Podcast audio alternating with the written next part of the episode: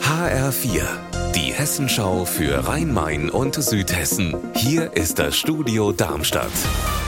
Ich bin Gabi Beck. Hallo. Vor dem Frankfurter Landgericht muss sich heute ein Ex-Mitarbeiter des Frankfurter Bauamts wegen Korruption verantworten.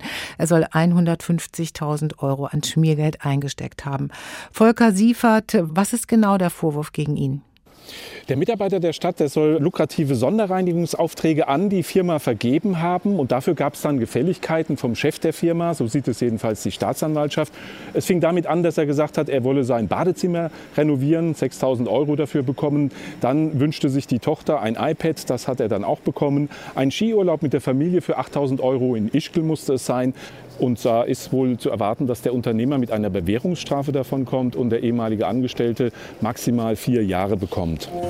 Heute gedenkt Deutschland der Opfer des Nationalsozialismus. Was den jüdischen Mitbürgern angetan wurde, das zeigt eine Ausstellung im Museum Angewandte Kunst in Frankfurt. Da wird die Sammlung Maximilian von Goldschmidt-Rothschild zu sehen sein. Meine Kollegin Yvonne Koch hat sie sich angeschaut. Was macht die Ausstellung aus? Die Kunstgegenstände selbst, vom Emailleteller aus dem 13. Jahrhundert über skurrile Tierhumpen bis zu filigranen Möbeln oder kunstvollen Gobelins.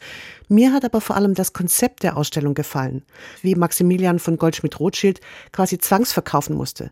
An Hörstationen erlebt man, wie die Stadt, Kunsthändler und Museumsdirektoren dann um die Schätze geschachert haben. Morgen Nachmittag startet Darmstadt 98 ins neue Fußballjahr. Die Lilien als Tabellenführer empfangen zum Rückrundenauftakt der zweiten Liga den zwölftplatzierten Jan Regensburg. Carsten Schellhorn aus der HR Sportredaktion. Zwei zweieinhalb Monate standen die Lilien in der zweiten Liga nicht mehr auf dem Platz. Jetzt gegen Regensburg starten sie in die Rückrunde, an deren Ende idealerweise der Bundesliga-Aufstieg stehen soll. Und in der ersten Liga ist die Eintracht Frankfurt morgen in München zu Gast bei Bayern München. Unser Wetter in Rhein-Main und Südhessen.